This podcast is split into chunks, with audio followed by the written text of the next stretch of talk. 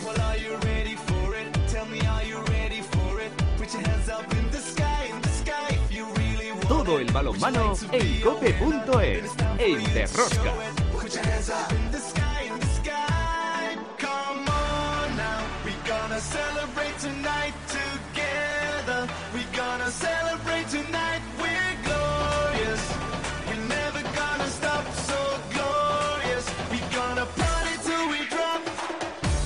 Ya estamos aquí otra semana más con todos vosotros. ¿Qué tal estáis todos? Amantes del balonmano, seguidores de Rosca. Se disputó la vigésimo quinta jornada de la Liga Sobal y ojito, ojito, que los equipos que están peleando por no descender se están poniendo las pilas y creando más que un problema a algún conjunto de nivel superior. Que se lo pregunten a Huesca, a Benidorm y a Cuenca, por ejemplo. Por la parte de arriba todo igual y seguimos acumulando partidos aplazados por coronavirus y ya son nueve encuentros.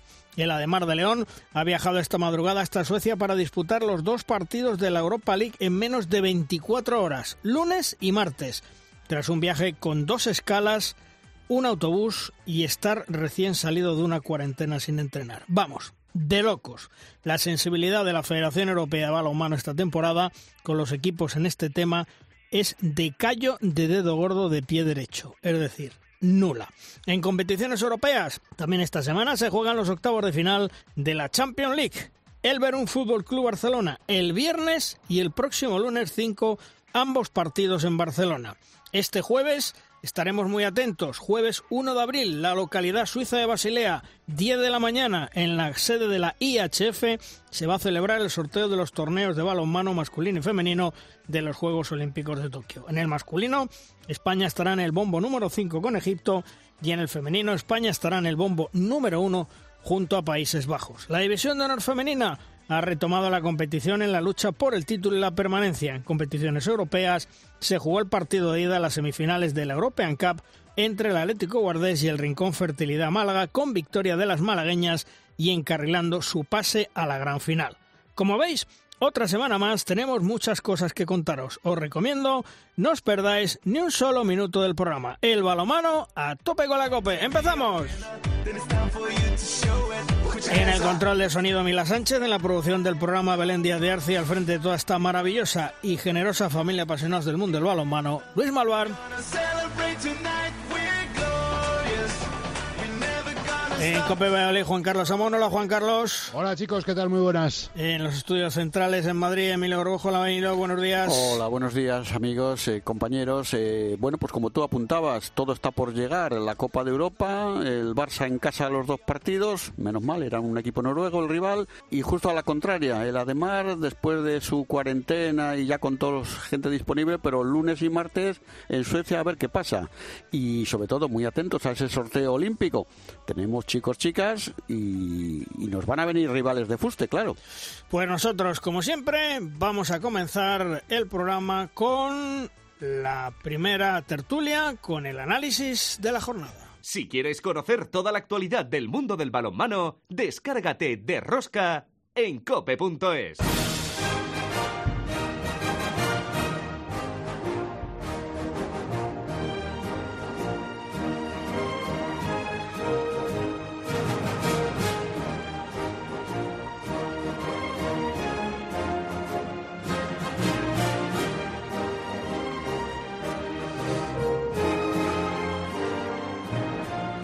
En nuestra primera tertulia, la tertulia que como sabéis ya denominamos la tertulia Los Magníficos, hoy contamos con dos buenos amigos, Alfredo Domínguez, compañero de A la Madera. Ahora Alfredo, ¿qué tal? Muy buenas. Hola, muy buenas, Luis.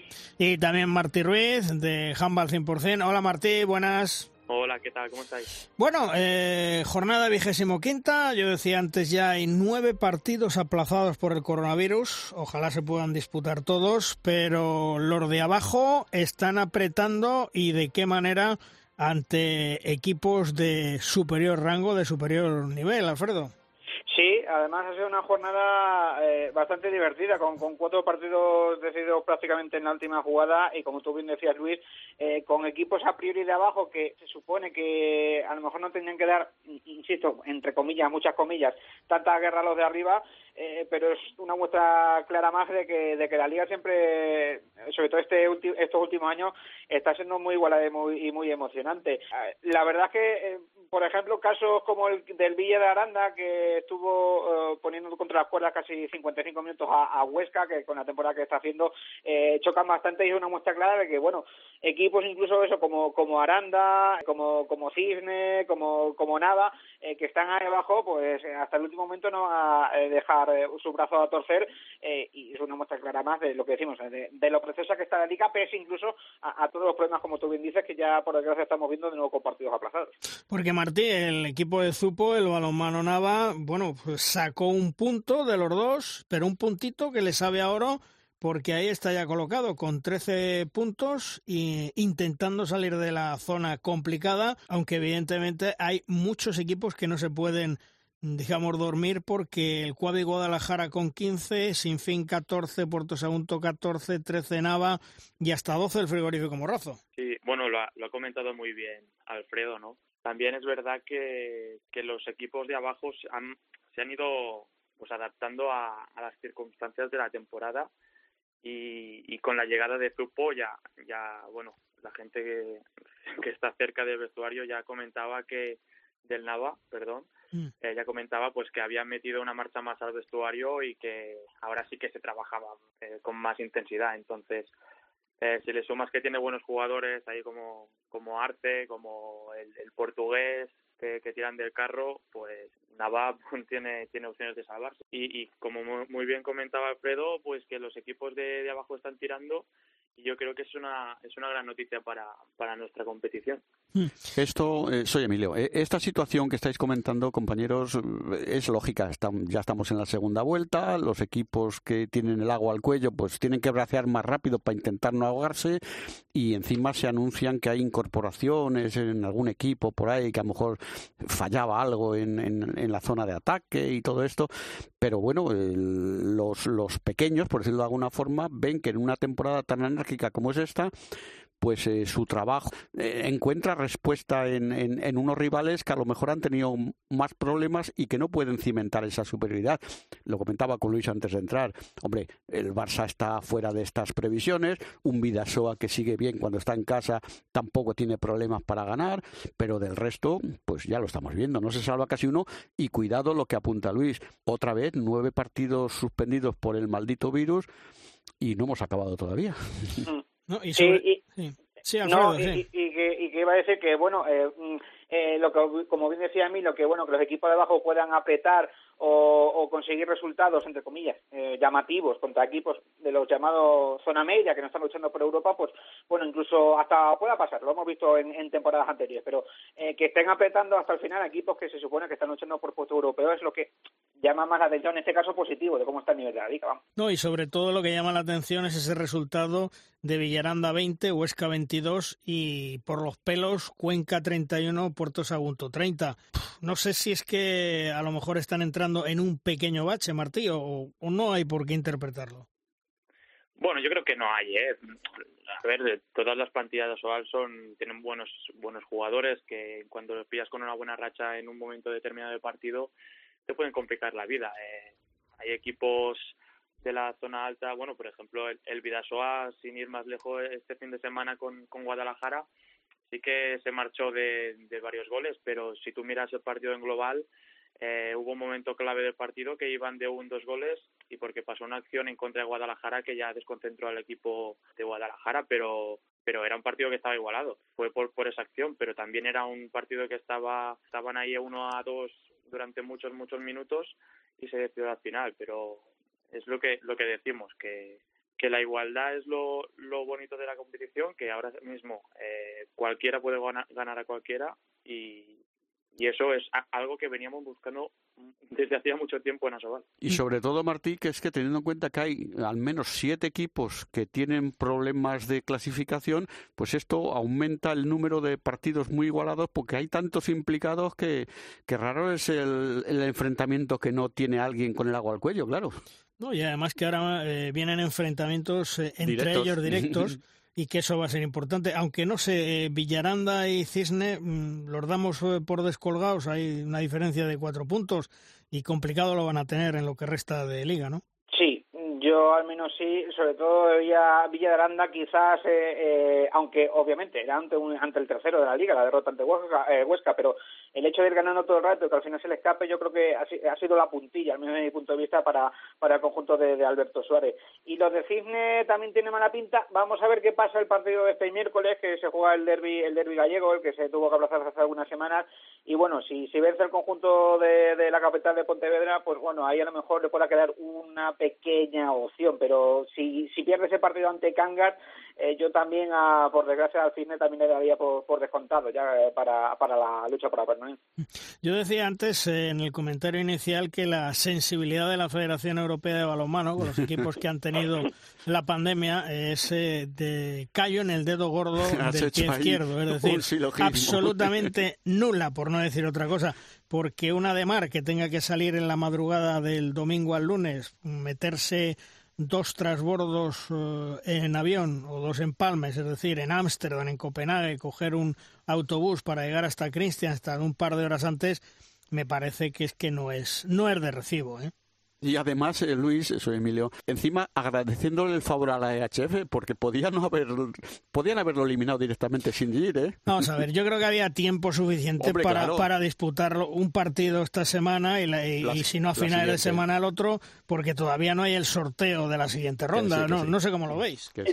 Yo, yo es que- es que yo tampoco me, me lo explico. Yo el hecho de que eh, por eh, decreto legal haya que jugar sí o sí todos los partidos antes de mañana martes, que es la fecha que pusieron límite de, esta eliminatoria, eh, como tú bien decías, Luis, teniendo en cuenta que esta semana, miércoles, jueves, eh, se van a disputar también los partidos de ida de, la Champions masculina, eh, bueno, pues lo pones el jueves eh, a una hora temprana antes de, para que no te coincidan si quieres con los partidos de Champions y, y, y tiran millas. No sé, a mí esta eh, ce- cerramiento de mente que está teniendo la EHF este año con, con el tema de los partidos aplazados y sobre todo teniendo en cuenta todo lo que rodeamos, no lo termino de entender, que hay un caso con Benidorm, ha pasado con otros equipos, eh, eh, no sé, yo eh, yo creo como tú bien como bien decís, tendría que tener la EHF un poquito más de sensibilidad teniendo en cuenta todo lo que está rodeando el mundo este año.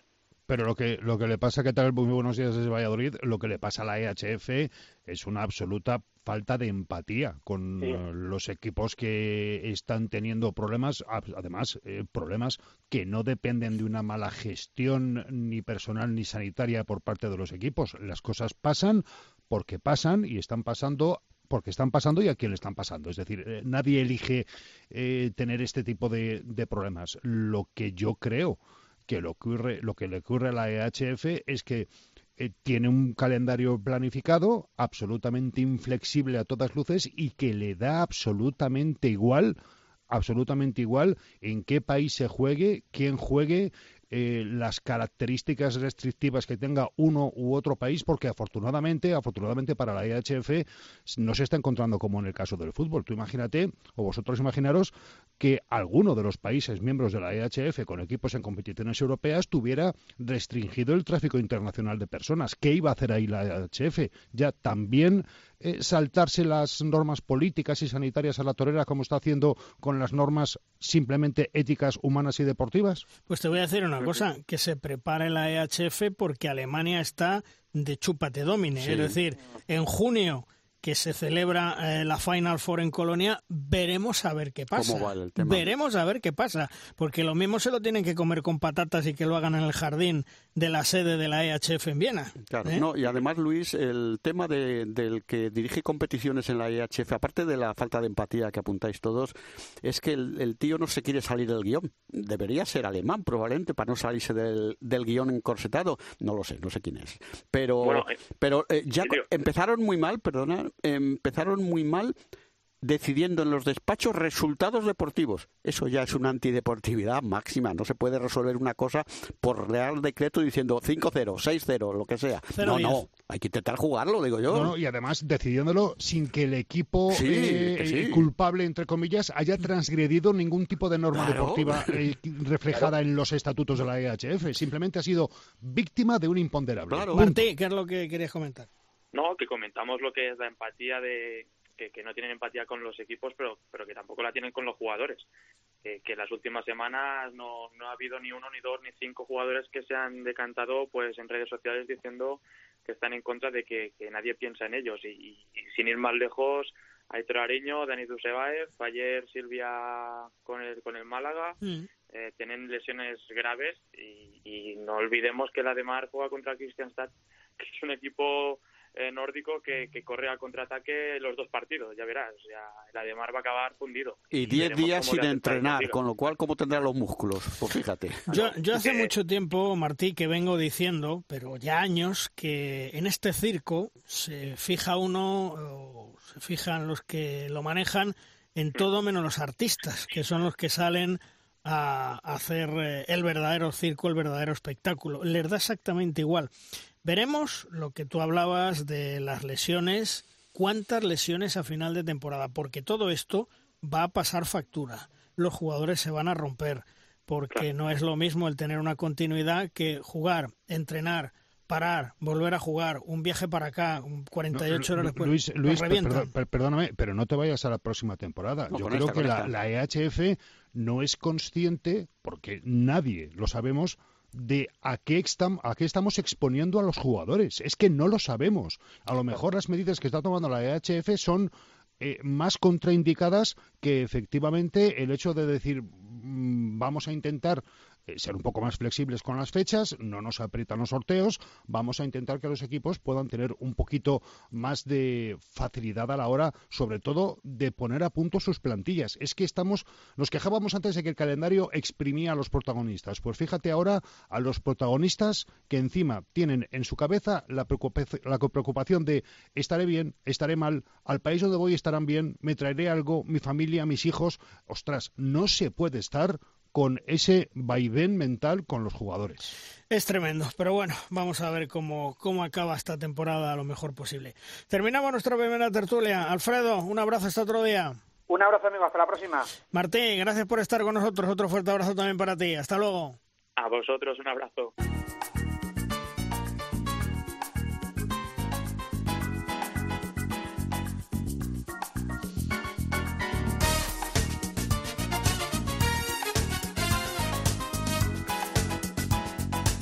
Como cada semana llega de rosca la firma invitada, una firma que hoy viene de la estilográfica de nuestro buen amigo y compañero Manuel Espadas, redactor de la Tribuna de Ciudad Real. Manuel, buen conocedor del mundo del balonmano y en Ciudad Real, como digo más de una ocasión, han vivido durante muchos años lo mejor del balonmano español y mundial. Hola Manuel, ¿qué tal? Muy buenas. Hola, buenos días Luis, ¿qué tal estáis? Bueno, ¿sobre qué nos hablas esta semana, Manuel? Pues eh, eh, antes que nada, hoy quiero tener un recuerdo y mandar un mensaje de, de ánimos a los dos hispanos que se han lesionado de gravedad recientemente, a Hitor Ariño y Dani Dusevalle, dos chicos que en estos momentos lo deben estar pasando muy mal eh, y pues porque están experimentando esa cara más angustiosa del deporte, que no es otra que cuando falta la salud necesaria para realizar esa actividad.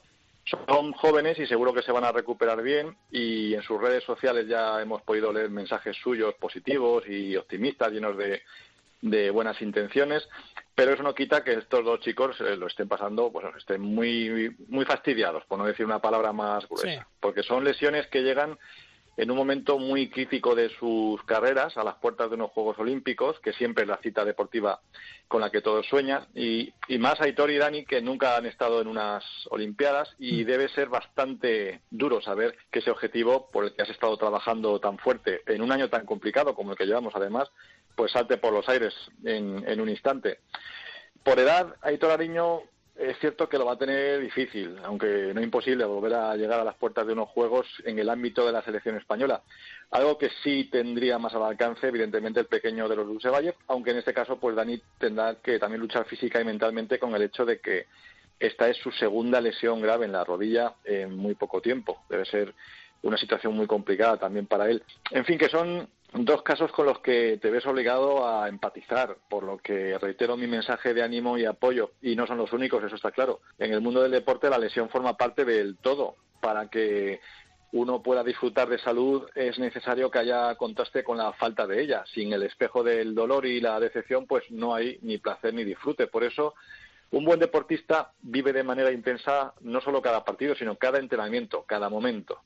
Y el que no lo haga así se equivoca. En estos instantes seguro que hay muchos deportistas, muchos jugadores de balonmano que se encuentran convalecientes y coinciden con esta idea. Están deseando recuperarse del todo, volver a, vestirse de corto, regresar a esa dinámica de sus equipos, acudir al pabellón cada tarde o cada mañana a entrenar sentir ese viscoso tacto de la pega en los dedos, el olor a sudor, el chirriar de las zapatillas, el atender las instrucciones de los entrenadores, recibir sus broncas, poder visibilizar el próximo rival. Es un lujo que cuando se tiene a dosis completas y durante mucho tiempo, pues mm, parece que deja de ser tan valioso, pero lo es y hay que aprovecharlo cada día como, como se puede, por lo que digo. Por eso digo que lo que le ha pasado a Valle y a Hitor Ariño le ha pasado también a muchos y va a seguir pasando desde aquí mis ánimos eh, van a todos los que andan lesionados, los que están tocados, o en este caso también los que están confinados. Los dos hispanos personalizan al resto de compañeros que están en el dique seco. Y me acuerdo también eh, de mi paisano Nacho Plaza, pivote de la ECA de Atenas, que estaba preparando con mucha ilusión esa eliminatoria de la EHF European Cup hasta que su peroné cedía en un entrenamiento de, de la semana pasada. Para él también va ese mensaje de comprensión y de aliento. Dicho esto, eh, Luis, me gustaría también poner sobre la mesa un tema muy interesante con el que me topé días pasados y tuve la oportunidad de conocer más de cerca para escribir una información al respecto en mi periódico. Supongo que, que estaréis al tanto de que, al igual que sucede de manera muy generalizada en la NBA, en el balonmano más alto, de más alto nivel profesional, se está introduciendo muy poco a poco el servicio de análisis estadístico de los datos numéricos que genera un partido, al margen de los clásicos de goles, de asistencia, de balones perdidos o paradas. Me refiero a algo más eh, elevado, mapas en el campo de zonas de rendimiento y eficacia, productividad, modelos de predicción de la probabilidad de victoria, predicción de resultados, procesamiento automático de datos y cálculo automático de jugadores de pista y otros muchos parámetros más. Es lo que los entendidos y más eh, finos denominan el Big Data del balonmano. En Asobal no tanto, pero los grandes clubes europeos ya están incorporando a, sus eh, equipos técnicos a este tipo de analistas matemáticos y estadísticos que son los encargados de elaborar un completo informe en el que se puede leer en números pues dónde están las virtudes y los puntos flacos de tu equipo y también del rival. Pero ojo, no solo para preparar partidos eh, a priori, sino para gestionarlos en tiempo real, con la posibilidad de tener esas estadísticas cocidas y calentitas durante el intermedio. Saber con qué sistema o con qué jugadores en pista es más probable que se gane o se pierda ese partido por encima de las sensaciones. Sería, a ver, como un modo de hablar, pero sería como poder dirigir un partido mirando más a la pantalla de la tablet que a la pista. Tener el arrojo de sentar, por ejemplo, en el banquillo a ese lateral tuyo que se está hinchando a marcar goles, porque los datos te advierten que hay una probabilidad del 62,3% de que acabes perdiendo ese partido. Un análisis que se aplica también al scouting de posibles refuerzos, ya no vale con el seguimiento por vídeos de un posible fichaje para la próxima temporada, sino que cada vez más se reclama eh, un amplio estudio estadístico de lo que ese jugador aporta o resta cada vez que entra en la pista. Lo fichamos no solo porque promedie más de cinco goles por partido, sino porque su equipo, siempre que gana sus partidos, cuenta eh, cuando él eh, supera los 44 minutos en pista, por poner un ejemplo. Pues bien, ese servicio de Big Data aplicado a balonmano lo tiene ya, por ejemplo, el Best Friend de David Davis, club que ha firmado recientemente un convenio de colaboración con la Universidad de Castilla-La Mancha para poder contar con el trabajo de los profesores Francisco Pascual Romero y Eusebio Angulo, este segundo que es entrenador también del Pozuelo de Plata Femenina. Desde febrero están trabajando de manera muy cercana con el resto del cuerpo técnico de Davis, incluso, fíjate, metidos en el mismo grupo de WhatsApp, donde también están eh, sus ayudantes, Alpar Stedic y, y el histórico también es jugador cubano Carlos Pérez. Son dos más ahora mismo de ese staff técnico. Como decía el propio Eusebio Angulo, más que frikis, prefieren que le denominen románticos de la estadística del, del aplicada al balonmano. En España este equipo de, trabajo eh, pues ya está también relacionado con el balonmano Guadalajara de Mariano Ortega y también lo ha hecho con el Vera Vera. Y yo la pregunta que os hago, y ya con esto voy a cerrar, Luis, mm. es la siguiente. ¿Qué os parece que este doping estadístico, si se le puede llamar así, se generalice en el mundo del balonmano? ¿Sumará para hacerlo un deporte más moderno y más atractivo para el aficionado? ¿O por el contrario corre el riesgo de anular o refrenar esas dosis de corazón, ese ímpetu, esos ataques viscerales de rabia, de carácter, incluso de ego, que suceden a veces en jugadores o en entrenadores tan espectaculares de ver en una pista, sean buenos o no para el resultado final? Ese doping estadístico podría provocar lo que el pinganillo y los GPS lo han hecho en el ciclismo moderno, donde dicen que se han cargado ya esos ataques heroicos de los ciclistas, reduciéndolo todo a un sesudo cálculo numérico entre vatios y kilómetros. Yo dejo esa pregunta sobre la mesa, a ver qué opináis.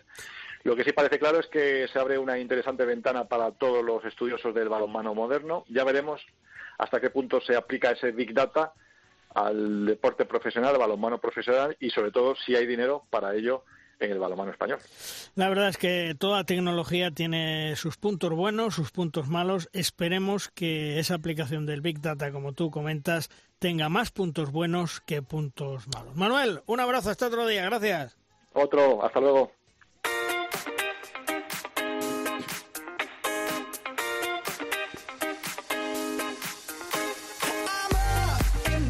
Nuestro gran Iker Romero la próxima temporada va a comenzar a volar solo en los banquillos de la Bundesliga germana. A partir de julio coge los mandos del equipo alemán del Wittgenheim en la segunda división. Ha firmado por tres años y me imagino que con una tremenda ilusión y con ganas ya de empezar. En Alemania nos espera el gran Iker Romero. Hola Iker, ¿qué tal? Muy buenas.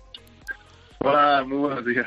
Bueno, oye, Iker... El G. Romero. eh, No, no, bueno, supongo que cuando estaba escuchando ahora lo del Big Data o de la raza, bueno, se nos pone a todos en la mente ese lanzamiento de penalti de 7 metros con tu venda en la Copa Europa al Barcelona. La raza no se pierde, ¿eh, Iker. Nah, bueno, sí, es muy interesante ¿eh? lo que habéis estado comentando. Yo creo que habría, se necesitaría mucho tiempo, ¿no? Para, para analizar o para comentar todo lo que se ha estado analizando ahora sobre lo que llamáis el, lo que habéis llamado el big data, ¿no? De las estadísticas. Siempre es interesante y todo lo que pueda sumar, pues bienvenido sea, claro. Pero bueno, yo creo que el, también es, yo creo que en el tema de lo del big data, por supuesto que hay muchos, nosotros hemos utilizado también, no tanto como el big data, pero sí que hemos tenido a nuestro cargo unas, una analista de los mejores que ha habido o que hay en estos momentos en Europa, eh, Anselmo, y la verdad es que siempre nos ha venido muy bien, pero yo soy también de los que piensa que el deporte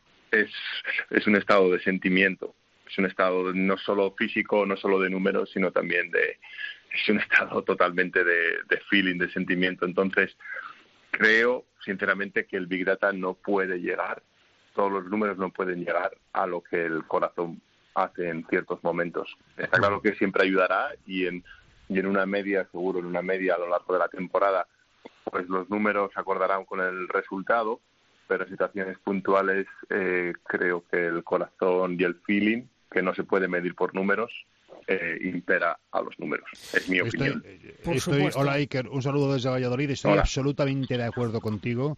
Eh, el, el Big Data es algo que se ha puesto de, de moda eh, en el mundo del fútbol, con los mapas de calor, áreas de influencia y, y demás parámetros que se miden, que en muchos casos no sabíamos ni, ni que existían esos parámetros, esas cosas que se podían estudiar. Mira, yo te voy a ser sincero, os voy a ser sincero. Yo el Big Data, más allá del ajedrez, no lo veo. Eh, G. Romero, soy Emilio Gorgojo. Oye, Iker, no esperaba, Hola. no esperaba otra contestación en una persona como Iker Romero que el, el cerebro lo lleva en el corazón, como digo yo. O sea, a ti si te pilla esto del Big Data y te empiezan a decir, Iker, tienes que sentarte en el minuto 43,5 porque si no, no vas a rendir como en el 42. Eh, tú dices, ¿me estás hablando a mí o a quién le estás hablando, eh, Iker? Bueno, joder, yo, no, para que no se malentienda, yo he partido de la base diciendo que sí que nosotros sí, que lo sí, hemos que sí. utilizado, Sí. ¿no? Y, y, y, y en la media sí que es cierto que, que, que se acierta muchas veces ¿eh? en el tema de, de llevar las estadísticas, también lo hemos utilizado pues para ver las estadísticas en la primera parte, cosas que igual los números te dicen, cosas que, el, que en la propia, el ojo del verlo no te, no te da. Todo lo que sea una media sí que estoy de acuerdo que ayudará pero como hemos bien dicho antes, eh, gracias a Dios, gracias a Dios, el deporte es algo más que números, porque si no, oye, pues pones a robots y, y seguro que lo harían.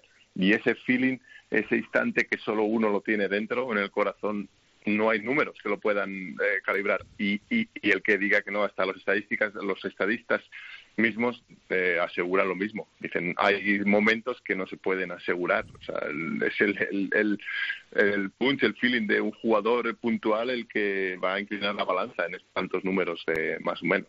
Insisto, lo has explicado como Dios, sí, que si no, eh, yo no esperaba Ah. otra cosa de ti. Si se lo pregunto a otro, Bueno. digo, vale. Eh, en cuanto a la actualidad, eh, tras cuatro años en el Hannover, Iker, eh, era el momento de dar el salto, ¿verdad? De, de ya coger las riendas de, de un equipo como, como cabeza, como, como gran jefe. Sí, la verdad que, que muy contento por la decisión, por supuesto contentísimo de, de estar estos cuatro años con, aquí en Hannover y sobre todo con, con Antonio Carlos Ortega, eh, una persona, un amigo mío que ha aprendido muchísimo, muchísimo de él, porque como bien sabemos, bueno, ha sido muchos años jugador, pero ser entrenador no es, no es nada igual que ser, que ser jugador y he aprendido a lo que es ser un entrenador, ¿no? Yo he tenido la, la bueno la suerte de poder de poder compartir estos cuatro años con Carlos. Y ahora ya era el momento de, de tomar mi rumbo por solitario. La verdad es que en un proyecto muy interesante. La verdad el Wittenheim es un equipo con mucha solera es un buen proyecto para subir el equipo a primera división y la verdad es que en conjunto es algo que me que me seducía mucho la verdad Y además, eh, supongo, Iker, que claro, eh, las aspiraciones será eh, el ascenso a la gran Bundesliga cuanto antes. Bueno, en este tema no me han puesto, sabes que no, me han puesto un, un aquí en Alemania se llama el Druck, o sea, digamos, eh, decir, el, el tener que eh, subir en un año, la verdad es que ellos están más enfocados como yo en hacer un grupo, en hacer un equipo en sí, al cual cuando podamos o tengamos la posibilidad de poder subir a la Bundesliga, tener un grupo ya cualificado para no ser un, un, un equipo trampolín de subir, bajar, subir, bajar, sino de hacer un, un verdadero equipo para que cuando podamos tener la posibilidad o digamos la posibilidad si llega de, de subir, poder mantenernos con ese grupo en, la Bundesliga. Por tanto, no tenemos, eh, no tenemos eh, la, digamos, la necesidad de subir el año que viene, pero sí más de formar un equipo para cuando, cuando podamos tener esa posibilidad de subir, poder mantenernos o intentar mantenernos bien en, en la Bundesliga. Porque Entonces, además, perdona, sí. Emilio, tu filosofía de trabajo creo que encaja perfectamente con la del equipo, por lo tanto vas a estar muy a gusto. Sí, sí, la verdad es que es una de las de las razones de las cuales eh, acepté. Es un equipo, la verdad es que con, con mucha calidad, gente joven, que, con calidad y con muchas ganas de trabajar. Eso lo noto desde que llevo hablando con ellos y desde que los veo en la pista. Y yo creo que, que va a salir muy, va a salir muy bien la cosa. También me llevo conmigo a un, a un segundo entrenador, no puedo decir el nombre ahora, pero una persona de total confianza en, en los cuales seguro que me va a ayudar muchísimo y juntamente vamos a, a intentar hacer un, un gran proyecto. La verdad es que muy, muy contento. ¿eh? Muy Entonces, contento. entonces sí que soy Emilio, me entiendo que este proyecto, sí, que este proyecto implica eh, más de una temporada, es decir, que, que- que has firmado por dos, Tres.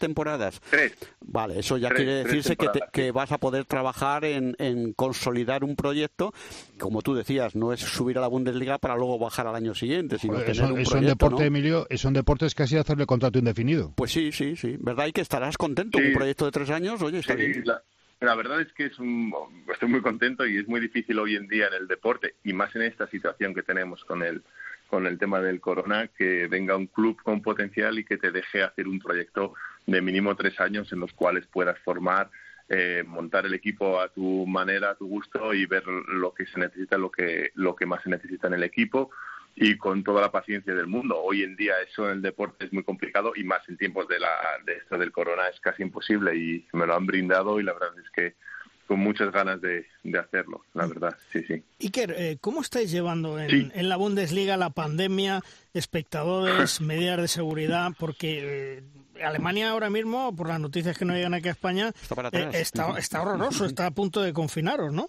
Bueno, es, es, es una situación en el deporte complicada. Sí que es verdad que si hablamos en el carácter general, eh, creo que los medios de comunicación o la gente intentan ocultar lo que puede llegar a estar en España diciendo lo que cómo estamos en Alemania. Nosotros hemos estado la semana pasada en menos incidencia, menos de 100 en total.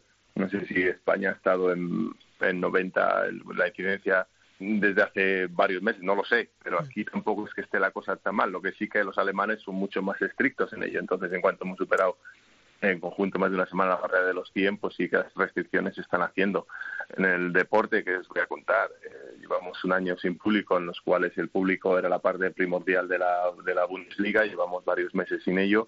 La verdad es que complicado, la verdad es que muy complicado. Esto, esta situación aquí mismo cuando los, como te he dicho antes, como el público, el tiene es el 30-35% de los presupuestos y el público es lo que da la vida al, al, a la Bundesliga, o la situación cambia o lo vamos a tener complicado de cara al futuro, seguro. Esperemos que cambie. Y que aunque, aunque quedan dos meses y medio eh, y la pandemia está como está, ¿puede peligrar eh, la Final Four de Colonia? ¿Tú cómo lo ves? Ya sé que no somos pues, pitonisos, ¿eh? pero, pero evidentemente es complicado, ¿no? Eh, no somos pitonisos. Lo que sí que me, arriesgaría a jugarme una cerveza es que si se disputa la Final Four de Colonia va a ser exactamente igual que la de diciembre, sin público. Aquí el gobierno alemán no se anda con chiquitas en ello y no creo que eh, de aquí a creo que son dos meses y medio, ¿no? Lo que queda para la para la Final Four vaya a cambiar tanta la situación en la corona de que vayan a permitir el público en los pabellones. Aquí nadie habla de esta temporada, de salvar la temporada con público, mucho debería de cambiar la cosa en el caso de que, de que pueda entrar o como mucho un cierto un 20% del, del, de, de, los espectadores. Yo no soy muy positivo a la hora de pensar de que vamos a ver balonmano en Alemania con público hasta mínimo la próxima temporada. Eso es lo que yo y eso es lo que a mí me da la impresión. Oye, Iker, soy Emilio de nuevo. Mm, cuéntanos un pequeño secretillo. Antonio Carlos, ¿qué te dijo cuando dijiste, Antonio Carlos eh, Ortega, como quieras, mister, me voy? Eh, ¿Qué te dijo? ¿Buen viaje o, me eh, vas a hacer una avería? No, Carlos y yo somos primero y segundo, pero somos amigos. Y Carlos, desde, desde el principio de las conversaciones, no solo del Wittigheim, sino de algunos otros par de ofertas que he tenido con anterioridad, él es el primero o el segundo en saberlo y desde el primer momento se lo comenté, siempre me ha apoyado en las decisiones, él quiere lo mejor para mí y yo sé que él, él quiere que, por un lado, que me quede con él porque somos creo que un buen equipo, pero por otro lado yo estoy seguro de que él se alegra de que, de que me den esta oportunidad y, y, y, de que me vayan las cosas muy bien. Entonces está claro que, que es una situación pues que sabíamos que en un día iba a llegar, sabíamos que era imposible de estar toda la vida como primero y segundo, y estoy seguro que él se alegra por mí por el hecho de, de, que pueda formar parte de, otro equipo como primer entrenador. Entonces, yo creo ahora no hablamos tampoco mucho del tema, así que del bueno de cómo va el tema de la formación del equipo y tal, pero estamos mucho más, eh, digamos, mentalizados en acabar la temporada lo mejor posible. Aquí también tenemos en junio eh, la Final Four de la Copa que no se pudo disputar el año pasado, seguramente la podamos disputar si todo va bien en junio tenemos todavía un par de cosas de, de hacer una temporada en condiciones y estamos focalizados totalmente en ello, sí. Porque eh, eh, se ha hablado, se ha rumoreado que en tu lugar eh, Antonio Carlos Ortega está pensando y que puede ir Thomas Svensson. Yo no sé si eso ya se ha confirmado, si, si tú tienes noticias y si no quieres comentarlo. Bueno, en estos temas de, de segundo, él es el próximo segundo entrenador de Hannover, son temas digamos, personales de Carlos y del club y, permitirme que no pueda hablar de ello, que no debería hablar de ello. Vale. Eh, con tu trabajo lo que sí es cierto, Iker, que has incorporado a muchos jóvenes al primer equipo, o sea que también tienes que estar muy satisfecho, porque no nos olvidemos que Iker ha estado llevando a los juniors del Hannover. ¿eh? Claro.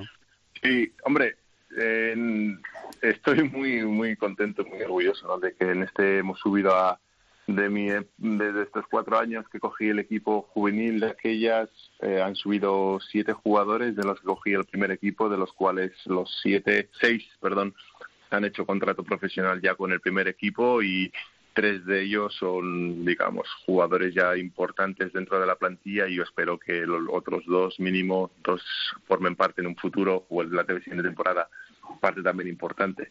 La verdad es que eh, muy contento de ello, pero no hay que olvidar una cosa que es igual o más importante. Yo los he trabajado, pero al final el que les da la oportunidad de, de jugar en el primer equipo es Carlos. Entonces somos un tándem. Yo está claro que los he formado en entrenamientos o les he ayudado a formar los entrenamientos individuales y en entrenamientos de equipo, pero luego es Carlos el que tiene que tomar las riendas y el valor de coger a un chaval de 18 años y ponerle en el central del primer equipo de la Bundesliga. Eh, eso tiene también, por eso te digo que no es mi no es solo mi, mi valía, sino también la valía de, de Carlos en, en, en, cogerlos y darles la oportunidad y la confianza.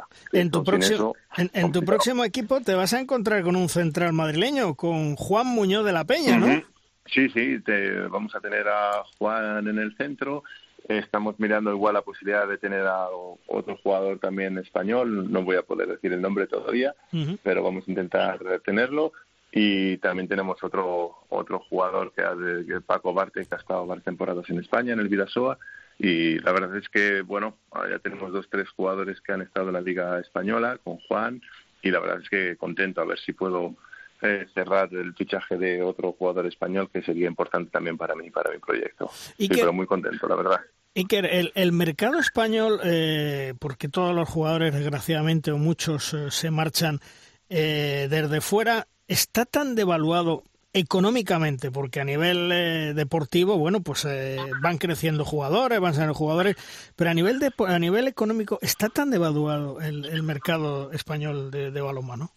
Bueno, yo te puedo hablar un poco de los de las cifras, no voy a entrar dentro de las cifras eh, reales de lo que puede llegar a estar cobrando por los jugadores, digamos, en salvando el Barcelona, siempre salvando el Fútbol Club Barcelona, pero sí, sí te voy a decir, sí, porque aquí yo formando el equipo en la segunda Bundesliga, los contratos, los sueldos que tienen los jugadores, digamos, alemanes o los jugadores que están jugando en la segunda Bundesliga en Alemania son bastante mayores, bastante mayores a los que un, jugador español que esté debutando, que esté jugando en un equipo del tercero o cuarto de la, de la Soval están cobrando. O sea, ya te digo que jugadores de segunda cobran cobran bastante más o más que, que cualquier jugador o que muchos jugadores de equipos, sin salvando el Barcelona, por supuesto. Entonces sí, te diría, tristemente sí, hmm.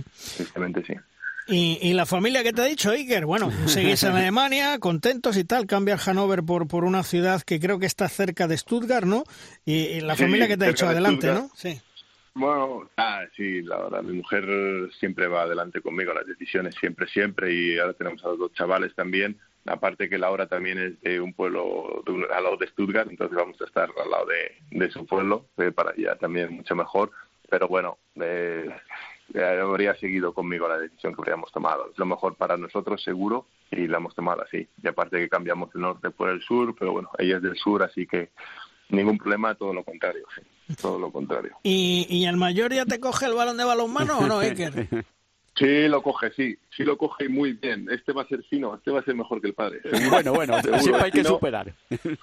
No, sí, sí, es fino, es fino, ¿eh? en serio, tiene tres años y el chaval está todo el día con el balón, dándole, dándole, no para de darle al balón el, chaval, bien, bien. Le pega a todos los balones, ¿eh? baloncesto, fútbol, mano, que elija lo que quiera, pero que sea balonmano. ¿Y, y, y, qué, zurdo, diestro? Empezó con la zurda, pero ahora ya el último año ha empezado con la diestra. Yo no sé si eso viene a tardar. Es verdad que de pequeñito los cogía con la zurda y los tiraba, pero ya lleva el último año que diestro, diestro. Con el pie sí que le da con la zurda, pero con la mano le coges con la diestra. Y si son diestros los dos. Desde luego te digo una cosa, con el padre y la madre que tiene, tiene que salir un fuera serie, ¿eh? Bueno, nunca se sabe en este, pero sí que es verdad que va fino. Va fino en todos los aspectos, buenos y malos. Va fino, como el padre. con, eso, con esos padres, Iker, eh, que haga balonmano, no le dejes el tenis de mesa. El tenis de mesa para divertirse un poquito, tomando cuando sea mayor una cervecita, pero de momento pásale a lo tuyo. Eh, no me lo lleves a otro lado, ¿eh? No, ¿sabes lo que pasa? Es que como como estamos todo el día, bueno, jugando y, y pasamos mucho tiempo aquí en casa y vemos, y ¿qué vemos en casa? Solo yo no veo series ni nada, yo veo balonmano, vemos balonmano, la Bundesliga echan todos los partidos, la segunda división echan los partidos también. Estamos en casa todo el día con balonmano y él ya solo pide balonmano, balonmano, balonmano. Entonces ya para él el deporte balonmano porque es lo que ve en la tele, en el ordenador, lo que cuando iba al pabellón esto o cuando viene a verme entrenar, pues ve balonmano solo. Vamos, yo creo que él vamos, solo va a ser- él solo que, va a ser- que no les dejas ni ver los dibujos animados. Pero qué padre No, eres. no vemos, no, no, no, no, que no lo piden, no lo Ah, no piden lo los piden, dibujos. bueno. Ellos él pide balonmano, o, o jugar al balón o balonmano o, o salir a la calle a jugar. Muy no son bien, de bien. tele, no son muy de tele. Hay que encauzarles así, muy bien. Iker. Y, No, eh, sido ahí. y, y el relevo de los hispanos tras los Juegos Olímpicos, ¿cómo lo ves, Iker? Eh, sobre todo tenemos que tener paciencia, ¿verdad? Sí, bueno, de esto se ha hablado mucho, ¿no? Yo soy un tío, bueno, ya me conoces, soy un tío muy positivo. Yo, todo el mundo intenta ver el final del túnel como una sombra, como una sombra, y al final siempre aparece luz. Eh, hace ocho años decía, bueno, cuando se vaya Alberto, cuando se vaya Néstor, ya eh, no va a haber relevo. Pues luego aparecieron estos hispanos y, y fíjate cómo están. Eh, siempre habrá luz y para mí siempre va a haber luz. Está claro que después de los juegos, pues hay una generación como Raúl, Julen, eh, Cañe, Dani, no, no me quiero dejar ninguno más, gente veterana de la de Viran, Gede, pues bueno, que dentro de poco pues darán un paso al lado, pero hay gente, chavales de calidad que van a dar un push. Está claro que hay que tener paciencia, pero eh, si vemos la segunda línea, hay segunda línea para lejos, portería creo que tenemos la mejor portería del mundo y primera línea, pues tenemos a los Ceballos, tenemos a gente ahí apretando. Hay equipo, hay equipo, hay entrenador, hay seleccionador, hay cantera, hay equipo. Eh, yo no sé de los que quiere ver sombras después del, del túnel. Vamos a seguir viendo luz, porque ya nos querrán poner sombras los demás. Vamos a seguir siendo positivos, a seguir trabajando como están trabajando y seguro que saldrá gente, seguro que saldrá gente.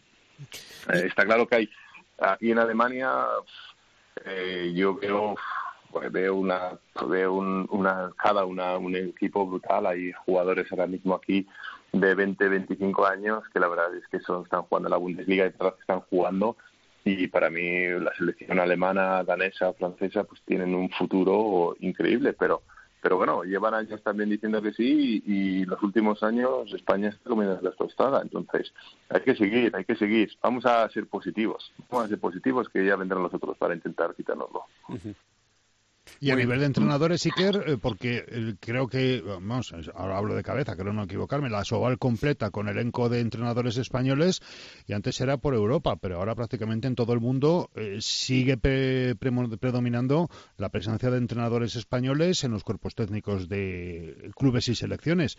Eh, ¿Eso tiene, tiene un fin o crees que es algo que ya se va a mantener por los siglos de los siglos? Hombre, yo eh, espero que siga, espero que siga adelante, ¿no? Nos alegramos mucho que, que haya entrenadores españoles por todos los lados, por todas las selecciones, todos los países, todos los clubes importantes. Eh, yo creo que deberá que deberá seguir. Hombre, si sigue dando resultados tiene que seguir.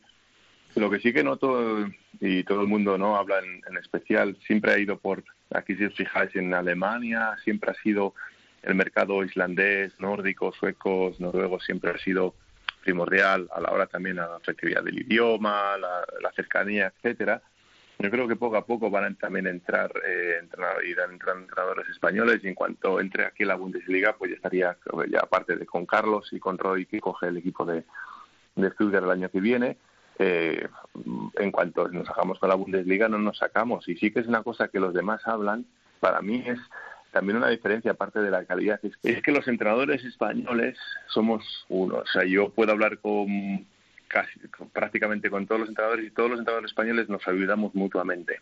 ¿por qué? porque hemos visto la situación en España y somos así por naturaleza y aparte decimos oye vamos a ayudarnos que, que un día me tocará a mí yo creo que eso nos ha hecho fuertes porque al final muchos entrenadores hemos podido coger o han cogido eh, eh, puestos de otro entrenador español que ha ayudado a otro entrenador español a meterse en el puesto y eso no me voy a meter con otros eh, con otras nacionalidades pero siempre han sido más oye pues me quedo yo y si no pues no esto aquí los entrenadores españoles si te das cuenta muchos nos, ayu- se ayudan nos ayudamos en conjunto en que si yo me voy, oye, si puede haber un entrenador español o hacer que un entrenador español entre en la rueda, mucho mejor. Y eso es muy importante, eso es importantísimo, en que, en que nos ayudemos entre todos nosotros, porque al final, oye, eh, si no es por ti hoy, será por ti mañana.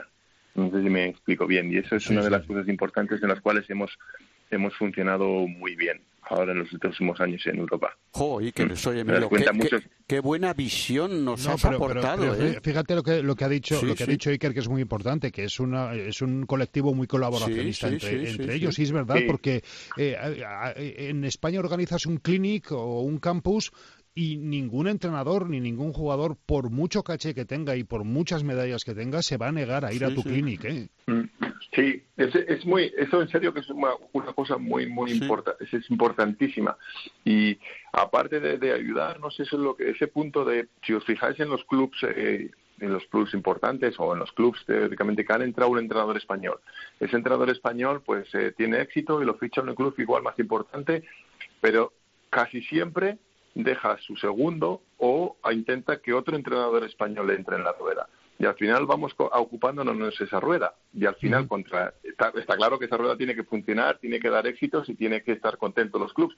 Pero al tenerlo eso y al seguir metiendo entrenadores en puntos estratégicos y ayudándonos juntos, pues vamos copándonos. Eh, otro en el pasado, otros seleccionadores, otras nacionalidades, pues bueno, si yo me voy, vale, pues yo me voy, ya no tengo nada que hacer aquí, ya que, que se quede, que se quede. Se queda uno de la casa, de la nacionalidad, de que sea del país. Nosotros, si os dais cuenta, hemos hecho lo, lo contrario, nos hemos ayudado unos a otros y eso nos ha hecho meternos en todos los países estratégicos y ahora esperemos que sea también en, en Alemania y poco a poco vayan entrando también entrenadores aquí y entonces ya tendremos casi todos los países copados. El próximo jueves, Iker, es el sorteo de los Juegos Olímpicos eh, de Tokio. ¿Somos optimistas con nuestra selección o como tú hablabas antes, Alemania tiene un potencial brutal, Francia, Dinamarca, mm, ¿podemos tocar medalla? Hombre, yo espero, yo espero y deseo, yo espero y deseo que sí, ¿no? Yo creo que los Juegos Olímpicos tienen una peculiaridad.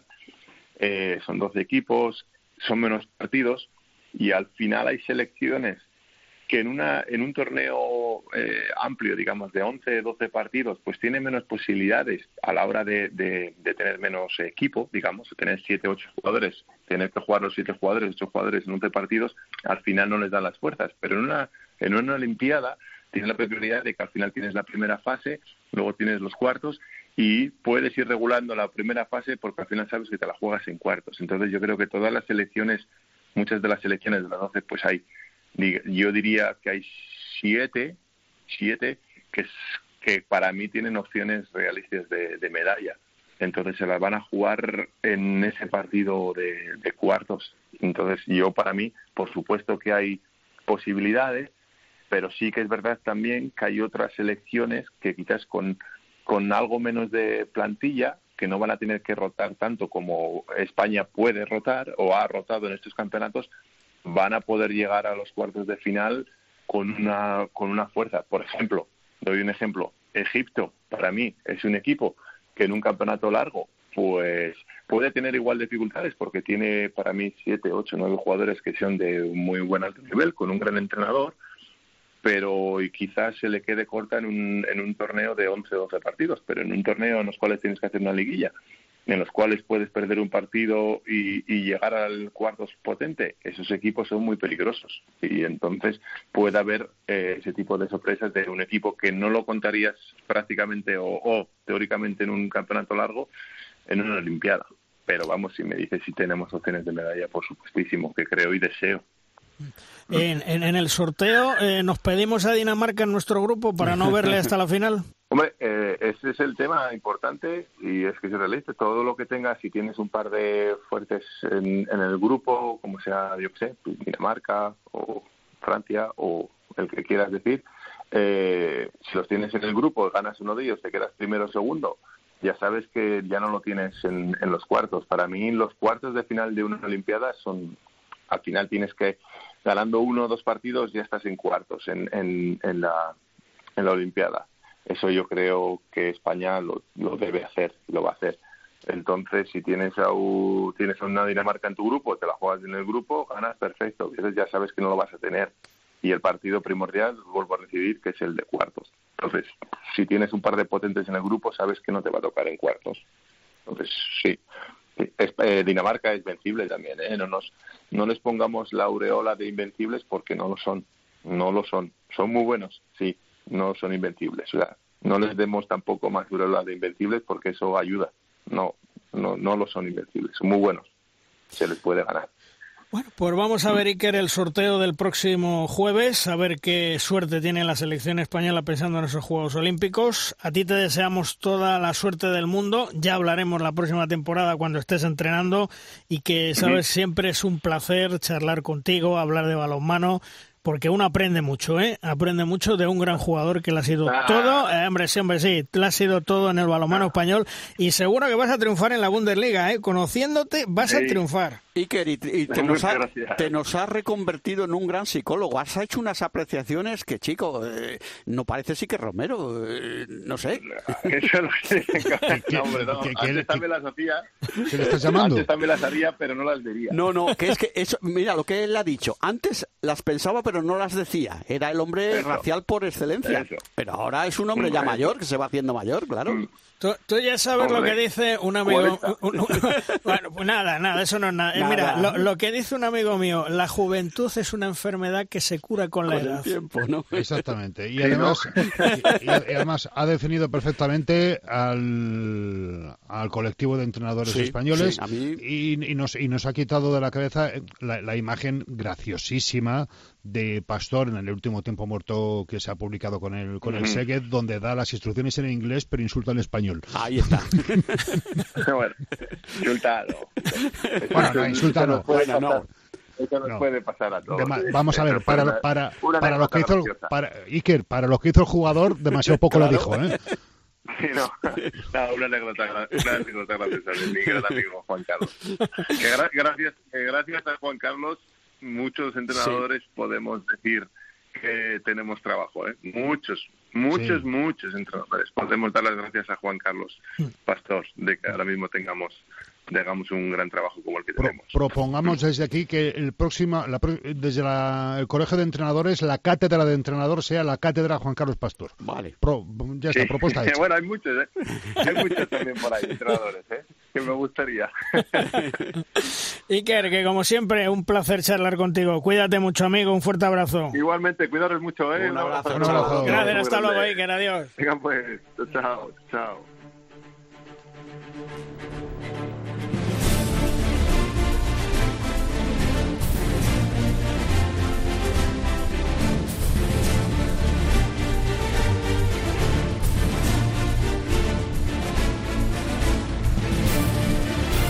Llega en Derrosca nuestro tiempo de debate.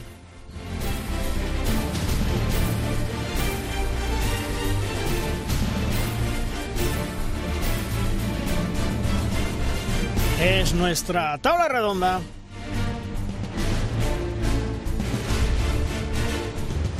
Una tabla redonda que contamos hoy con dos grandes periodistas, dos grandes amigos. Luismi López. Hola Luismi, ¿qué tal? Muy buenas. Hola, buenas, ¿qué tal? ¿Cómo estáis? Qué ¿eh? Sí, sigue siendo el mismo, ¿eh? Aunque mismo. tenga mucha filosofía, pero sigue siendo el mismo. Me encanta escuchar a Iker porque además es que te levanta el ánimo, te levanta el ánimo siempre. Y también Ángel Regueira, compañero del mundo deportivo. Hola Ángel, muy buenas. Hola, muy buenas a todos.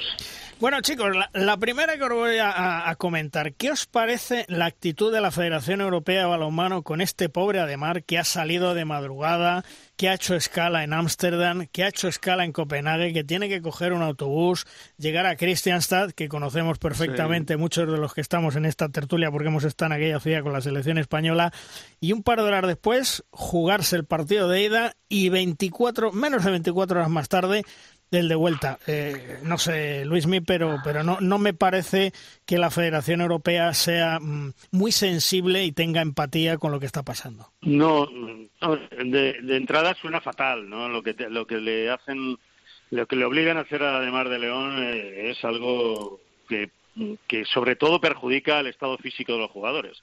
Porque no es por el hecho de jugar muchos partidos seguidos, porque eso se ha visto en cantidad de ocasiones y, y se juegan muchos partidos en muchísimas situaciones del campeonato a lo largo de la temporada.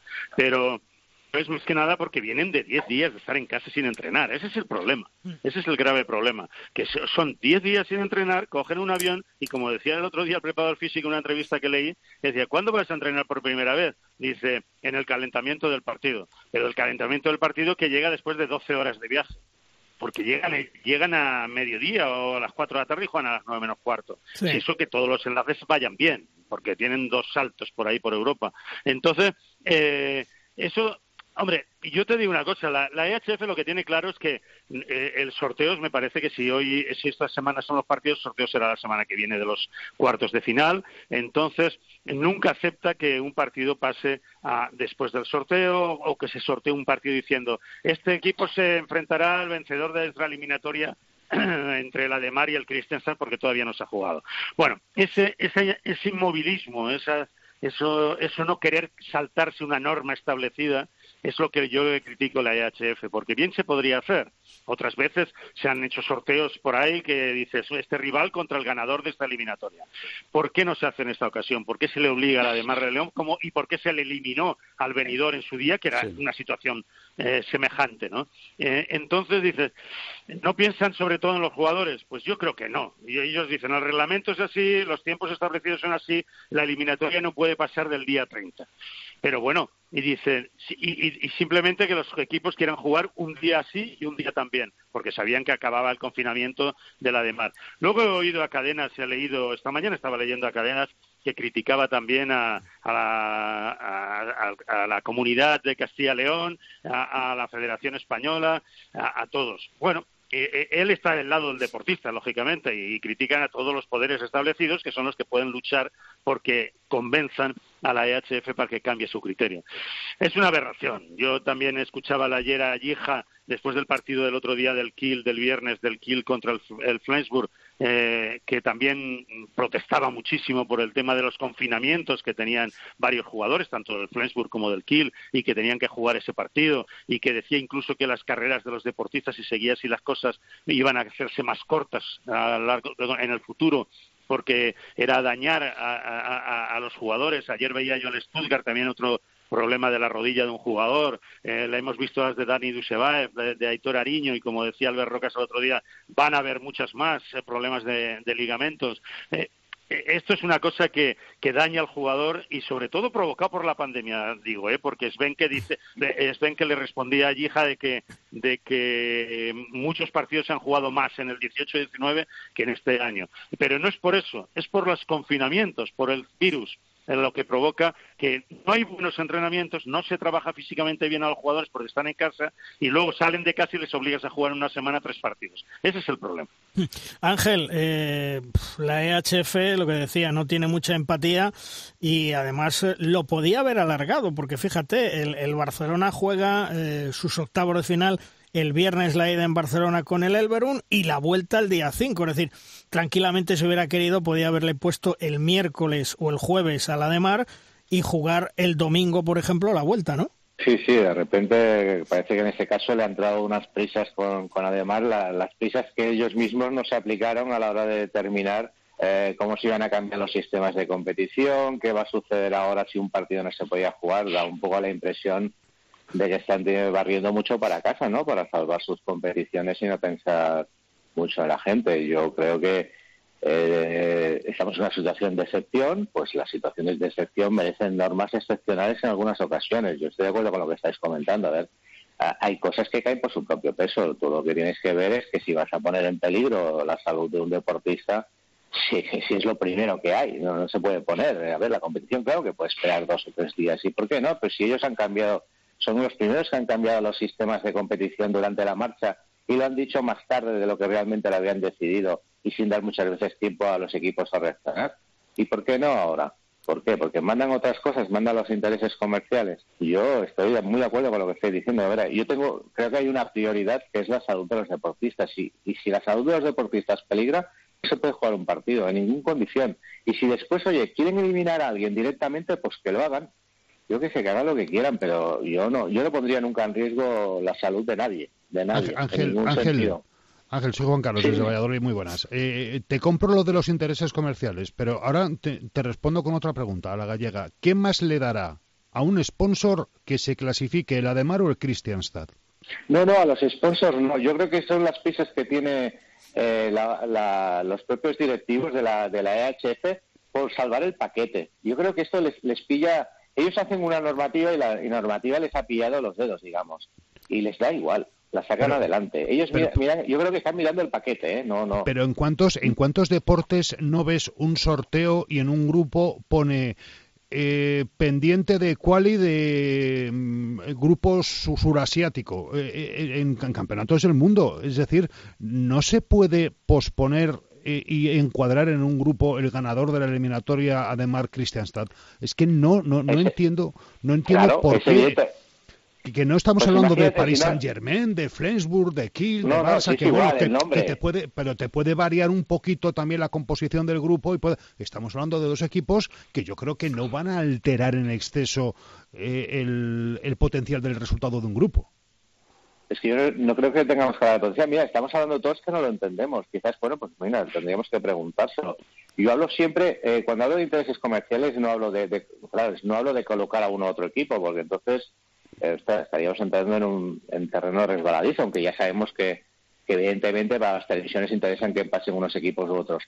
Yo estoy hablando de que a veces eh, quieren, no sé, que, quieren defender ahora que el paquete, porque si os acordáis, cuando soltaron las medidas, que no hace tanto que nos avisaron, oye, que si no se puede jugar hasta tal día, de tal día a tal día, o se juega la ida y la vuelta en el mismo sitio, bueno, vale, pero a ver, y no puede haber unas, no puede ser asteriscos, esto es la verdad.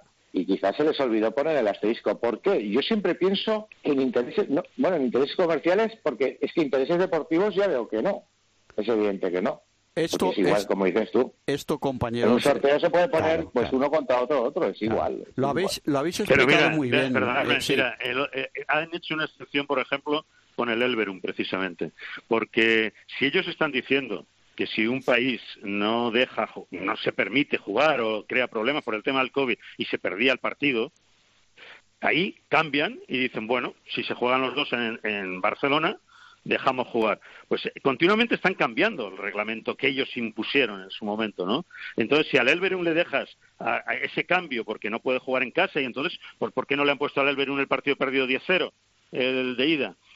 Permiten que se jueguen los dos ahora. Entonces, ahora con el Ademar de León no, no hacen lo mismo que en, las, que en los grupos con el 10-0, porque podrían decir, si el Ademar de León no, no, ha podido jugar el de casa, lo pierde 10-0. Permiten otra vez el cambio al, doble partido, pero un día y otro, un día y otro, después de un confinamiento, porque el Alberum no ha estado confinado, eh, después de un confinamiento ahí donde la IHF tendría que haber otra vez hecho un cambio y permitir por lo menos que, que se jugara eh, en fechas posteriores. ¿no? Mira, compañeros, eh, soy Emilio. Eh, esto que dice Luismi es exactamente la explicación a, lo que yo iba a comentar. la EHF, con este tema, se hace trampas en el solitario y la solita, porque es estricta para según qué cosas y en, y en el resto de las cosas la cambia a voluntad sin consultar, creo que con nadie. Por eso yo decía antes, en la otra tertulia, que que quién será, que no lo sé, habrá que investigar. ¿Quién es el que emplea, el, el, que hace cumplir el reglamento de competiciones en la IHF? Porque dice Luis, le falta empatía. No, le falta empatía y muchas cosas más. Porque anda, que no se han hinchado a poner resultados de despacho y, y de pronto, eh, como dice Luismi, el Elberun que eh, es en la misma línea que decíamos del Christian San y de la de Mar de León, tampoco va a resolver, no va a ser el campeón de Europa, con lo cual los intereses deportivos ahí tampoco priman. Es que yo no sé exactamente la persona que organiza estos tiberios en qué está pensando. Desde luego, bueno, ya en los deportistas ya ni lo pienso. Eh, simplemente eh, cumplir, como dice Angelito, eh, contratos, digamos, contratos, de televisión previo y estas cosas. Contratos de televisión que son los que dan la pero, pasta. Pero Luis, ¿y por qué en unos casos sí y en otros no? Y en otros me, me, como la tostada de otra forma. Si es que no hay un criterio. Pero bueno, si la televisión, la televisión, tanto la 8 que transmite este partido como Dazón, lo televisaría la semana siguiente. Igual, claro. Si es que no, yo no veo el criterio. No le veo. Debe ser que no hay criterio. O desconozco muchos datos. Desde luego, eh, el Barcelona eh, se ve beneficiado por jugar en casa, pero le dejan al Elverum la posibilidad de hacerlo cuatro o cinco días después. Mm. El Ademar va condenado al sacrificio con lo que habéis expuesto del viajecito de Marras, dos partidos en 24 horas o menos, y, des- Menos. y sobre todo después de 10 días sin entrenar, que eso es lo, lo que puede provocar lesiones, ojalá no, y la EHF tan feliz de haberse conocido. Pues muy Sí, bien. pero Emilio, Una y cosa, vamos, a, eh, vamos a ponernos en el caso extremo. Imaginaos, imaginaos que ayer da positivo un danés. ¿Qué hacemos? Y quién sabe, ¿tú tienes algún criterio para hacer eso? Tú a lo mejor sí, pero el de la EHF me parece que no. ¿Qué Ángel. hacemos? ¿Le, damos la eliminatoria No, ganada de- a Demar? Bueno, habrá que preguntar. No, bueno, pero si no, uno igual juegan, ¿eh? Igual, claro, si es uno, juega, ¿no? Pues decía una cosa que tenga en cuenta que estábamos hablando ahora de la eliminatoria, porque estamos hablando del Alberón, es que hubiera tenido muchas guasas, entre comillas, y una eliminatoria que al final la crean ellos en mitad de la competición porque meten al primero Eso, del grupo y a los segundos que juegan, Eso. después no se pueda jugar, ¿eh? Cuidado que igual es que lo han tenido que salvar para un poco la cara, ¿eh? Porque Claro, han tenido que esa es una guasa, ¿eh? eliminatoria que se han inventado ellos y que, que Barcelona se han sacado, bien, que claro, que se han sacado de la manga que a principio de temporada no estaban los esquemas, Mira, está claro. me, me había faltado esa Y- falta de criterio en otra cosa más. Muy bien, Ángel, está bien Y, visto. y que deportivamente, si lo miramos, y nunca se sabe qué puede pasar en deporte, pero deportivamente todos tenemos muy claro qué va a suceder y quién asume los riesgos. Claro. Asume evidentemente más riesgos el, el Barça, que se va a jugar la temporada y que una lesión le puede rematar. Yo creo que el Verón se va a jugar bastante poco. Yo creo que, pas- pero que bueno, está- Imaginaros, imaginaros que el confinamiento que está pasando ahora el Paris Saint Germain es una semana después. Sí, exacto. sí, que sí, que sí. A ver qué hubiera, a ver qué, pa- qué haría la EHF. Claro, por, por eso, El por eso yo, por Saint-Germain le eso ha yo, pillado el confinamiento este que lleva de una semana, le ha pillado, por poco por poco le pilla en plena competición europea. Fíjate. Entonces, en Francia están aplazando los partidos, vale bien, pero ¿y si hubiera pasado una semana después le pilla la competición internacional? Entonces, ¿qué hubiera hecho la EHF con el Paris Saint-Germain? ¿Le hubiera tratado igual que a la de María Christensen? Seguro que no, Pues seguro que no. Pero, es pero sería una duda razonable, Luismi. No, no, no sabemos qué decisión se iba a tomar, porque como tampoco sabemos en base a qué se toman estas decisiones, pues Exacto, porque hay países que por un jugador eh, se confinan Claro, todos, como claro. pasa aquí en España, en Sí, la sí. Liga, y en otros, el otro día jugó el Kiel y el Flensburg, el Flensburg con tres positivos y el, y el Kiel con dos. Que sí, que sí, Entonces, que y sí. jugaron. Que sí. O sea, porque cada país es un mundo y en esto, claro, cuando se compite en Europa contra unos países contra otros o clubes de unos países contra otros, con sistemas diferentes, en Noruega no se puede jugar porque te tienes que quedar allí 14 días, entonces, pues, eh, la verdad que, que, que es un lío. ¿no? es un lío. Oye, Ángel, el, el Barcelona debía de haber fichado un extremo izquierdo tras la lesión de, De de Ariño Ariño. Y que Mortensen eh, se está recuperando. Porque a Ariño le operan mañana. Sí, a mí me ha sorprendido. La, la intención es esperar a Mortensen, porque consideran que tendría. Pero yo creo que es arriesgar mucho, porque Mortensen ya sabemos que la lesión ha funcionado de una manera un tanto rara, porque el jugador juega al principio por libre. Y no sé, yo, yo hubiera fichado. De hecho, por las informaciones que tengo, es que incluso sí que ha habido. Están haciendo contactos. eh, igual para. No, no igual para esta temporada, para la que viene. Pero bueno, tenían rastreado seguro el mercado. Si no lo han hecho es porque han visto algo que no sé cómo estará la normativa, si la han cambiado o no, porque claro, como estamos cambiando tal, pero igual si no podía jugar Champions, eh, igual lo han medido bien. No sé qué, no sé, yo hubiera fichado a alguien si hubiera habido la opción de reforzar como hicieron en la otra ocasión. Si no lo han hecho es quizás porque no lo han visto, porque yo creo que es jugársela mucho a que a que Mortensen esté bien. Hay otro tema que, que ha surgido en, en los últimos días y es lo de los secretarios de Estado para el Deporte. Irene Lozano mm, deja el Consejo Superior de Deportes a meses de los Juegos Olímpicos para ir en la candidatura de Gabilondo en la Comunidad de Madrid. Eh, ¿No os parece un poco que, porque yo sinceramente lo digo, lo del tema de los secretarios de Estado para el Deporte, eh, os voy a decir una cosa, a mí me indigna de qué manera eh, a los gobiernos el deporte creo que les importa un pimiento.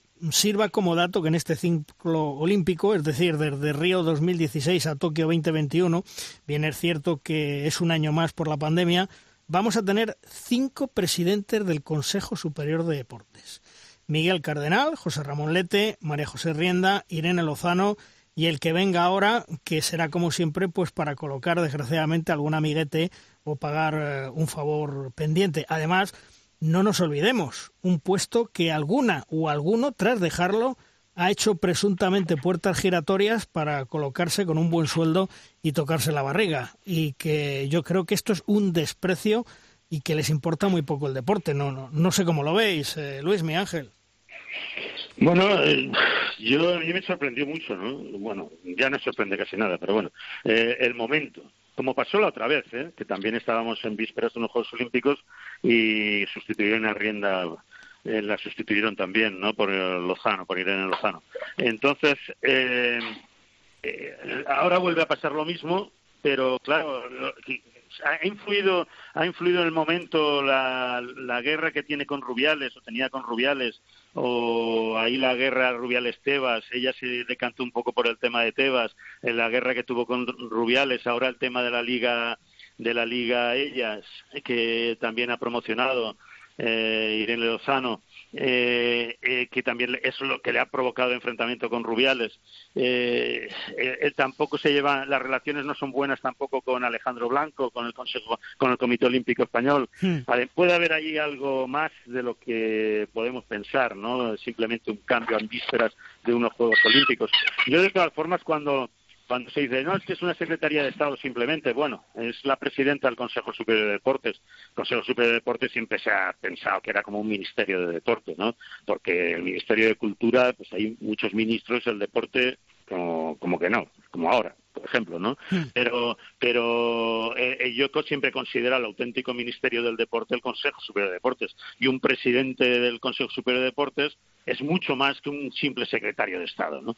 Por eso, me, en cuanto a la relación con los Juegos Olímpicos, veo que no era el momento adecuado, ¿no? Pero, pero bueno, yo sé que tampoco va a influir en demasía porque los Juegos Olímpicos, ahí está el Comité Olímpico Español, que es el que lleva eh, el- eh, el- la sartén por el mango en ese tema, ¿no? En, en la organización, en el tema de, de los eh, deportistas, etcétera. Pero yo creo que no era el momento, aunque creo que otras guerras internas son las que han podido suceder, a pesar de que luego, pues bueno, el cambio, los cambios que está, se están realizando, las, las elecciones de la Comunidad de Madrid, pues han hecho muchos cambios en todos lados y, y también le ha tocado eh, a este punto, ¿no? Pero bueno, eh, el tema también cómo maneja, cómo ha manejado las listas, eh, cada uno de los partidos en las, en las ele- próximas elecciones del 4 eh, de, de- de mayo, ¿no? Sí, 4 de mayo, cuatro. en, en Madrid pues hace que, hayan variado algunas, algunos, algunos puestos políticos como el de la presidenta del, Consejo Superior de Deportes. Pero bueno, yo creo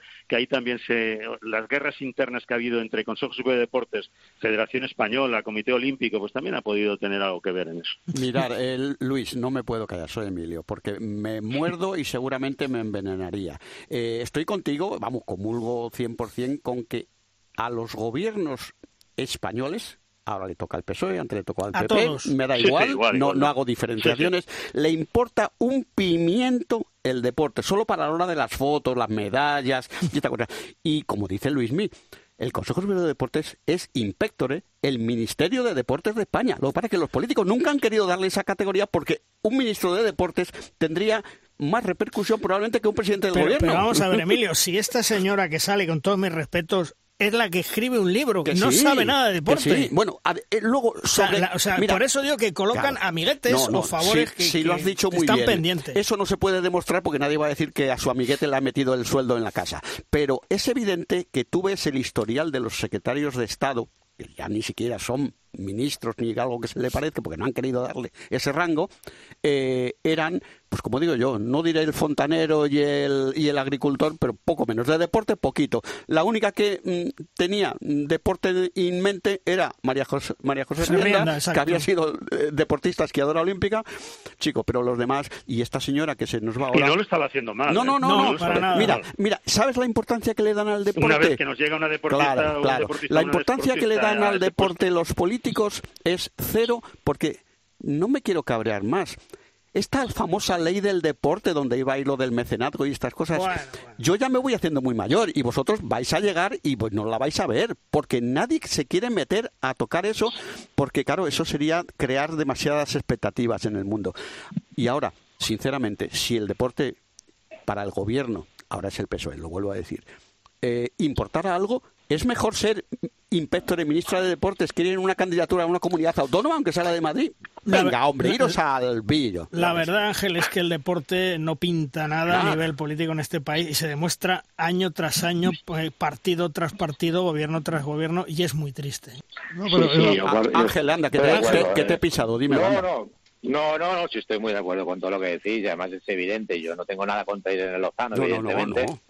Pero si vemos de dónde viene y a dónde va, está claro, eh, refuerza no ella, ¿eh? sino la filosofía un poco de cómo suelen ser los nombramientos para el CSD, que no deja de ser un reparto de, cargos políticos. Y como es política, yo exactamente supongo que es lo que, apre- eh, lo que predomina ahora también a la hora de cambiar el secretario, secretaria, presidente, presidenta, es la política. Y entonces, ¿quién viene ahora? Sí, hay unos Juegos Olímpicos, pero es verdad que no les ha importado mucho, como tampoco les va a importar mucho, supongo, a la persona que pongan, que la pondrán de acuerdo pues a cuotas, a sentidos que tengan en esas necesidades de ese tipo. Mm, Yo el CSD, lo único que estoy viendo últimamente, y a mí me hubiera gustado, porque sí es verdad que es el ministerio, yo al, me- al CSD más que eh, mediar, que es una de sus funciones, evidentemente, pero siempre hablábamos, ¿no? El mediar siempre, normalmente en el fútbol, también lo ha hecho en el balonmano, cuando también hace falta. Pero a mí me gustaría que, que hubiera una persona que supiera de deporte, que supiera de gestión y que lo que decís, pues que hiciera leyes, hiciera un, un concepto global de lo que debe ser el deporte español, que sería muy interesante. Pero como esto no interesa, pues bueno, las fotos se las siguen haciendo igual. Cuando alguna, hay algún campeonato mundial, pues van poniendo gente. Eso les no es igual. Y no podemos olvidar que eh, parece que el secretario de Estado para el Deporte o el Consejo Superior de Deportes solo se encarga de deporte de, élite profesional y que solamente tiene que aparecer cuando hay mundiales en algunos deportes europeos o Juegos Olímpicos. ¿no? También gestiona el deporte aficionado y el deporte de base. Y lo único que se puede decir de esta Secretaría de Estado para el Deporte que abandona el cargo es que eh, durante su mandato el deporte amateur ha sufrido mucho y el escolar está muy cerca de morir. Solo digo eso. Bueno, vamos a ver a quién colocan, pero os digo una cosa, ¿os acordáis de un tal Albert Solé? Se ha vuelto a hablar otra vez, sí. No lo descartéis. Eh, Luismi, Sánchez Migallón eh, arreglando el autobús del balonmano Logroño. Este chico sirve para todo, ¿eh? Claro, fíjate, fíjate. ahí, Estudió ya- mecánica, Luis. Sí, como decía él, la punta de culata. ¿no? La punta de culata. dijo él ayer por la noche, ¿no? Pero, pero bueno, sí, mira, son cosas que, que suceden en los viajes, ¿eh? Eso que se te para el autobús y te deja tirado por la noche de madrugada en una carretera, pues fíjate tú. Eso, menos mal que se lo tomaron con filosofía, ¿eh? Porque quien lleva el Twitter del, de- del balomano Ciudad de Logroño, que no, no conozco, pero me hace mucha gracia, ¿no? Cuando hace estas cosas se lo tomaron con gracia y allí se jugaron un partidito de fútbol allí en la estación de servicio donde pasaron, arreglaron el autobús, bueno, está bien, ¿no? Está bien. Es curioso. Está bien lo que hace, sí, sí. Bueno, bueno, el, es- el chico que tanto, pues bueno, en, en la pista también, ¿no? De- Defiende, ataca, la- si hay que ponerle en el extremo se pone, en la selección también, bueno, está, está Mi- Miguel está en racha, es un buen chaval, es un buen jugador y yo le deseo siempre lo mejor. Estuvo en la cantera del Ciudad Real, conozco a toda su familia, conozco Ujú. conozco desde muy jovencito y la verdad que siempre le deseo lo mejor para, para él y su futuro en el balonmano, ¿no? Ojalá ahora sea una solución, ¿no? Porque ahora con las lesiones, pues estará Jordi Rivera, pues bueno, rezando en cada partido que se juega.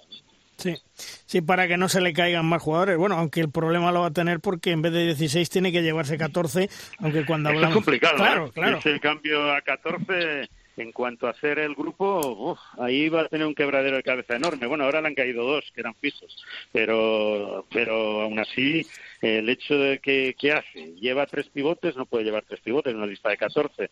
En el ataque defensa, eh, llevar un extremo solo de un lado, solo uno, y un primera línea que le pueda cubrir como hacen otras selecciones. Es un quebradero de Eh, cabeza, sí. dos, dos porteros o no, convencer a Paco Blázquez de que lleve uno más y que esté en un hotel fuera de la ciudad olímpica. Eh, Por eso del COVID, hará la IHF una excepción con, el COVID y dejará llevar alguno más, aunque no depende de él, porque depende del Comité Olímpico Internacional o de las cifras que están en la ciudad, en, las, en, la, en la Villa Olímpica. Mm.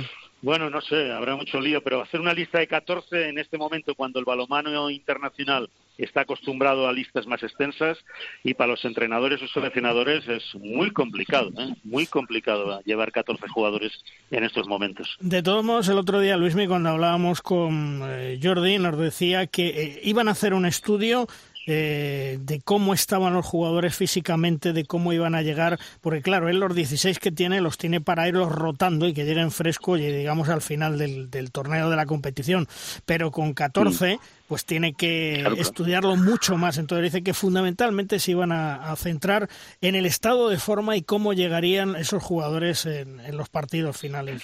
sí, pero tú en, en, una lista de 14, vamos, yo lo que pienso, yo, yo, yo dices, los porteros, dos, y si tienes uno fuera de la vía olímpica por si acaso.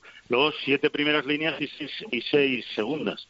Pero siete, siete eh, teniendo, por ejemplo, si imagínate, Viran Morros, hmm. que solo so, eh, considéralo siete, eh, un primera línea, pero solo defiende. Entonces es el séptimo primera línea. Luego dos, dos y dos, hmm. más Viran Morros siete. Y, y entonces te tienes que quedar seis en la segunda. Pero si llevas un pivote de más porque uno defiende y otro ataca, entonces ya te, ya te tienes que restar uno. Entonces muchas selecciones llevan un, un extremo. ¿Qué lado de los dos extremos, derechos e izquierdos, puedes dejar uno solo? Si llevas a uno solo del zurdo, tienes que tener un lateral que te pueda cubrir ahí, sea Alex, sea Gurbindo, sea el que fuera, el que lleve. Mm. Si es en el otro lado, eh, si llevas a Ángel que te defiende en el 2, por eso a veces va muchas veces Ángel, tienes que llevar a uno que a lo mejor que te defienda en el avanzado, pero ahí también puedes poner a Alex y dejas a uno solo, entonces tienes que tener un lateral que te pueda jugar como hizo Miguel en, el, en los últimos partidos en el extremo izquierdo. Eh, es muy complicado. ¿eh? Tienes, que mirar muchas más opciones. sí, sí claro, en el puesto de, Jordi hacer tantas planillas y tantas historias, porque es muy complicado hacer una lista de 14 hoy en día, cuando además España siempre estaba acostumbrada a llevar dos jugadores sobre todo que solo defendían, que era Viran y Gedeón. Entonces, ahora con Marchán ya tienes uno que ataca y defiende.